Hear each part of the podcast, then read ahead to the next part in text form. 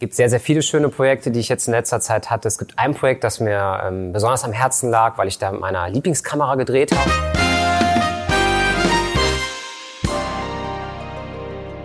Ja, jetzt sind wir schon beim zweiten Teil unserer YouTube-Serie über Kreativfilm. Und wir hatten angekündigt, dass es darum geht, was einen erfolgreichen Imagefilm ausmacht. Carsten, wenn wir jetzt so die Planungen sich mal angucken, die Überlegungen mit dem Kunden, worauf kommt es da an? Da gibt es natürlich viele Elemente. Also zum einen ist natürlich die, die Vorproduktion ganz wichtig. Also wir gehen mit dem Kunden erstmal eine Timeline durch. Man kann auch sagen eine Checkliste. Da gibt es übrigens auch einen YouTube-Film schon drüber.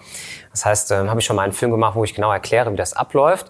Das ist eigentlich erstmal so, es kommt ja eine neue, neue Anfrage rein. Die bearbeiten wir dann zeitnah und dann machen wir es meistens so, dass wir den Kunden drei Konzeptvorschläge äh, geben. Also bis zu drei maximal kann man sagen. Das hängt natürlich auch ein bisschen von der Vorlaufzeit ab. Wenn ich einen Film habe, der soll nächste Woche Montag passieren, vom Dreh her und am Freitag um 18 Uhr kommt die Anfrage, wird schwierig mit drei Konzepten. Könnte funktionieren übers Wochenende, aber da ist der Kopf meistens dann doch nicht so frei. Aber gehen wir davon aus, wir haben eine gute, eine gute Vorlaufzeit. Dann äh, würden wir eigentlich hingehen und würden zwei bis drei Konzepte vorschlagen, fahren eigentlich dann in die Firma zum Kunden oder laden den Kunden dann hier ein, wie zum Beispiel hier auf der Schinkestraße, äh, sprechen das Ganze durch und können halt diverse Dinge dann noch anpassen. Also wir haben ja einmal das Vorgespräch, was der, die Logistik angeht, das heißt die äh, zeitliche Vorgabe, aber auch halt die kreative Vorgabe. Also der Kunde hat ja gewisse Elemente, vielleicht eine Leitidee, die mit rein soll. Ähm, es gibt ja verschiedene Arten von Filme. Ähm, und dann läuft das halt so ab, dass wir den Kunden halt nach dem äh, eigentlichen Briefing dann eine Checkliste an die Hand geben, meistens per E-Mail in digitaler Form.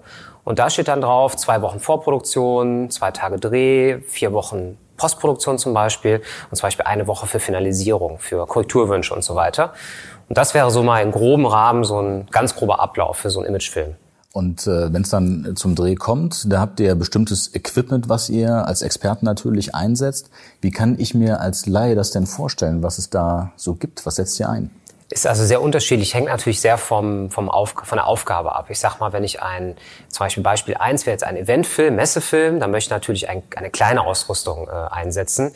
Und meistens machen wir es auch so, allein schon, dass es angenehmer für den Kunden ist, dass es in einem kleinen Team realisieren. Ist ja zum einen auch eine Budgetfrage und zum anderen ist es natürlich auch eine Frage, passt das so, wenn wir in ein Event reinkommen und wir müssten zehn Leute mit einem Truck äh, da rankommen lassen, ist bestimmt dann auch wieder Thema Logistik schwierig. Das ist so ein kleines Team, meistens ein Kameramann äh, mit Tonarbeit Assistent, das ist so der Klassiker. Und ich persönlich setze sehr gerne ähm, die Kameras von Canon ein. Da haben wir aktuell die C200 zum Beispiel. Tolle Cinema-Kamera, kann auch in RAW filmen. Gibt es also viele Möglichkeiten in der, in der Bearbeitung später.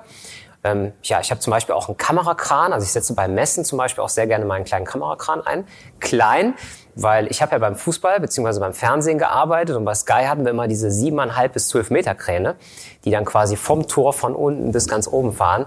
Und hier haben wir mal einen Kran, der geht viereinhalb, fünf Meter ungefähr. Wenn man ihn ganz äh, hochschraubt, gibt es eine Möglichkeit der, der Fahrbarkeit. Also du hast so ein Boxenstativ sozusagen, ein rollbares Stativ. Und wenn du äh, barrierefrei bist, zum Beispiel auf einem Event, dann kannst du komplett über den Teppich oder über ein Parkett drüber fahren. Super. Gehen wir mal vom zweiten Beispiel aus. Ich habe einen szenischen Imagefilm, da sieht das Ganze natürlich etwas anders aus. Also beim szenischen Film ist es so, du benutzt eigentlich andere Kameras, du gehst hin und arbeitest zum Beispiel mit Wechseloptiken. Das heißt, du hast für jede Szene eigentlich eine neue Optik, wenn man so will. Du hast ein anderes Licht, ähm, meistens Beauty-Licht, wenn wir im, im Beauty-Bereich sind. Wir machen zum Beispiel viel für Fashion, also Fashion-Shows zum Beispiel. Da gibt's halt ein ganz anderes Licht.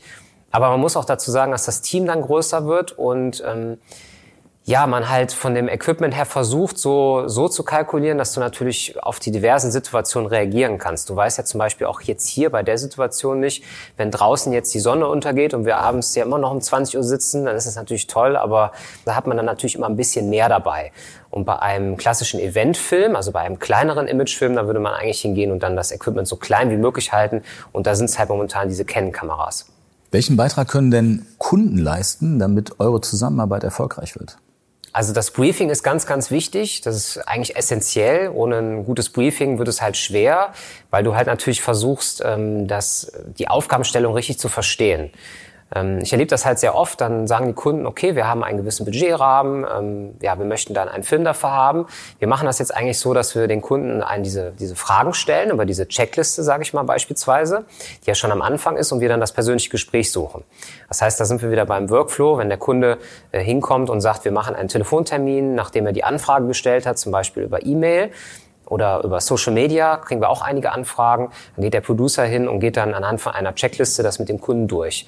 Und der Kunde versucht dann innerhalb einer gewissen Zeitspanne, sagen wir mal ein paar Tage, bis er das Angebot dann bekommt, diese Fragen zu beantworten. Und der Kunde kann in dem Sinne helfen, dass er sich halt Gedanken macht, zum Beispiel, wenn wir äh, für einen Film drehen und das soll in den Räumlichkeiten stattfinden, gibt es da halt Räume, die wir zeigen wollen. Gibt es einen Mitarbeiter, den wir in den Fokus stellen wollen? Gibt es vielleicht einen Geschäftsführer, den wir interviewen wollen beispielsweise? Das wären natürlich alles äh, Sachen, dass man dann schon im Vorfeld weiß, okay, wer ist denn jetzt eigentlich der Ansprechpartner und wer soll vor die Kamera? Und zum Beispiel auch die Frage, ähm, möchte ich das gar nicht über einen Geschäftsführer machen, der das sagt? Oder wäre es vielleicht besser, einen Offsprecher einzusetzen? Oder, jetzt sind wir bei ähm, Variante 3, wollen wir es vielleicht mit Models oder Schauspieler machen? Da sind wir natürlich in einer ganz anderen Ebene, weil da ist natürlich die Planung auch wichtig. Und dann kommen wir so in Bereiche wie ähm, Buyouts, das heißt also Verwertungsrechte müssen dann geklärt werden. Denn wenn du zum Beispiel in der Firma fest arbeitest, dann ist es ja so, ähm, ja, wenn du dem zustimmst, bist du ja Teil der Firma. Müssen wir an dich jetzt keine Verwertung äh, zahlen. Aber wenn wir natürlich jetzt ein Profimodel nehmen, die aus Hollywood kommt, sage ich mal, sehr erfahren ist, möchte auch nur mit der Maske zusammenarbeiten oder mit dem Regisseur, dann sind es halt andere Kosten und das muss natürlich immer passen. Deswegen ist dieses Briefing so wichtig. Also dieses Briefing und dass der Kunde dann mit uns zusammen sich die Zeit nimmt und wir am besten vor Ort vorbeifahren und die Fragen beantworten können. Damit wir uns das mal ein bisschen konkreter vorstellen können, zu welchem aktuellen Projekt könntest du was sagen? gibt sehr, sehr viele schöne Projekte, die ich jetzt in letzter Zeit hatte. Es gibt ein Projekt, das mir ähm, besonders am Herzen lag, weil ich da mit meiner Lieblingskamera gedreht habe, möchte ich mal sagen. Es ist ja immer noch so, dass mein Herz für die Kamera schlägt, wenn man so will.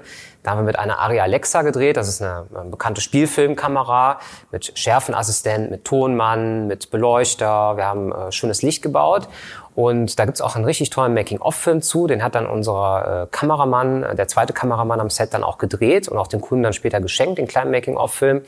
Und der spielt auf einem Berg in Bottrop, auf dem sogenannten Tetraeder, auf so einer Aussichtsplattform. Und das ist eine kleine Romanze ähm, zwischen zwei jungen Leuten, die sich da am Lagerfeuer getroffen haben, die sich kennengelernt haben.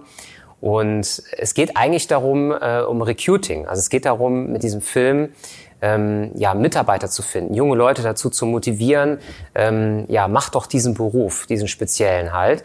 Und was ich halt so toll fand, ähm, der Kunde hat uns halt ein kreatives Konzept anvertraut. Und jetzt könnte man sagen, warum denn anvertrauen? Das sind ja die Profis. Ähm, wir hätten ja auch hingehen können und hätten zum Beispiel den Geschäftsführer des Unternehmens, der der Ausbilder ist, sage ich mal, der diesen neuen Bewerber haben möchte, den hätten wir auch zu uns holen können, hier in das Studio. Hätten wir schön ausgeleuchtet, die wären gut rübergekommen mit Interview. Aber der Kunde hat sich auf was Kreatives eingelassen. Der hat halt gesagt, ähm, mach mir zwei bis drei Vorschläge ich setze das durch bei meinem Vorgesetzten, also in dem Fall beim Vorstand. Der hat gesagt, ist in Ordnung und äh, der Kunde war dabei total begeistert. Wir sind mit unserem kleinen, ähm, ja, mit unserem kleinen Auto da hochgefahren, möchte ich mal sagen, unseren kleinen, ähm, ja nicht, was sagt man, Truck, man sagt ähm, Transporter, ja, das war das Wort. Und sind wir hochgefahren, haben unser Essen auch da aufgebaut. Das heißt, der Kunde hatte da seinen Stuhl, konnte sich da hinsetzen, hat sich ganz entspannt alles angesehen. Für den Kunden war das wie ein Event, wie ein Erlebnis. Und mit dieser speziellen Kamera zu arbeiten, macht mir sehr viel Spaß. Das sind halt spezielle Optiken, die man da einsetzen kann. Das war richtig toll und ähm, das Ganze ist dann so ein bisschen auf 80er Jahre Musik geschnitten worden. Auch ganz toll. Auch das Making-of hat so einen 80er äh, Jahre Touch auch vom Look und hat mir sehr, sehr viel Spaß gemacht, das zu drehen. Und jetzt sind wir gerade in der Postproduktion und ja, einfach tolles Projekt. Danke, das war's auch schon mit dem zweiten Teil jetzt von unserer YouTube-Serie. Im nächsten Teil geht es um die Ratgeber, die hier auf dem YouTube-Kanal entstanden sind, den ihr natürlich abonnieren könnt und auch wie so eine Bearbeitung eines Filmes in der Praxis abläuft. Bis dahin.